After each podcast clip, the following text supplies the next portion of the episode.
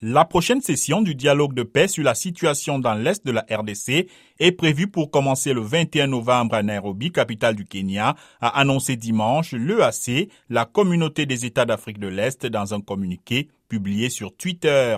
Ni les participants, ni la durée des discussions n'ont été précisés. Le facilitateur pour la paix dans l'Est de la RDC pour l'EAC, l'ancien président kenyan Uhuru Kenyatta, ainsi que le président burundais Evariste Ndayishimiye sont d'ailleurs arrivés dimanche à Kinshasa pour une visite de deux jours.